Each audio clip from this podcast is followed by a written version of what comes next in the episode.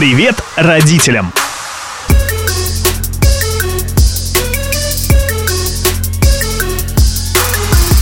Передача о детях для взрослых. Привет родителям и тем, кого не воспитывают. С вами Дина Добрешута. Сегодня наш разговор зайдет чуть дальше, чем отношения родителей и детей.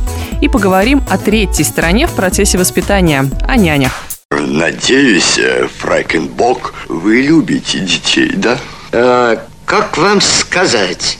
Безумно. Моя знакомая, мама четверых детей, буквально на прошлой неделе обратилась ко мне с вопросом по поиску няни. Перечислила кучу требований и условий от возраста до образования. Еще, говорит, человека через знакомых. Не хочу с улицы брать. К сожалению, ничем помочь Марине я не смогла. Никого на роль Мэри Поппинс для семейства у меня среди знакомых нет. Сама я услугами няни никогда не пользовалась, особой потребности в этом не было. Да и, наверное, не смогла бы доверить совершенно чужому человеку своего маленького ребенка ребенка. Но, тем не менее, сообщение от моей знакомой меня заставило задуматься, а как выбрать няню?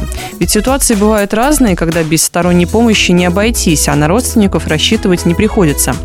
За советом я обратилась к детскому и семейному психологу Руслане Скородумовой.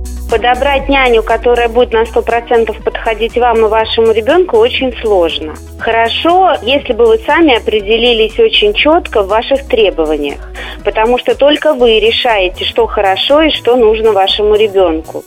Подумайте, какими она должна обладать навыками, какие обязанности должна выполнять. еще для каждого возраста ребенка разные требования к няне.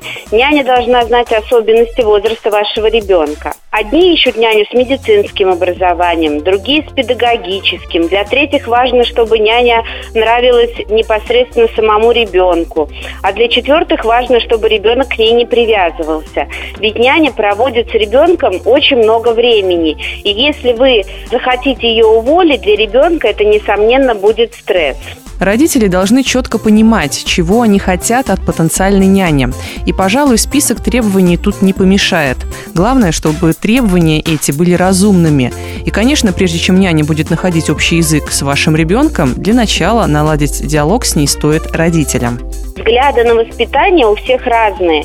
Поэтому у вас должны быть очень четкие требования, которые вы оглашаете няне. Если няня вам не нравится или изменилось как-то поведение ребенка и вам это не нравится, няню, конечно, нужно менять. Только вот ругать няню и делать ей замечания лучше тогда, когда ребенок не слышит, потому что вы передаете ребенку отношение к няне. И комфортнее и безопаснее для самого самого ребенка будет, если ребенок будет ее слушаться и считать ее хорошей.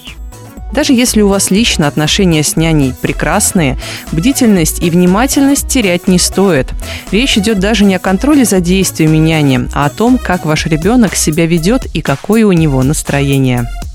Ну, идите. Спокойно работайте. Иду. И я вам ручаюсь, что скоро вы не узнаете своего ребенка. Спасибо. Даже самая лучшая няня не заменит общение с родителями.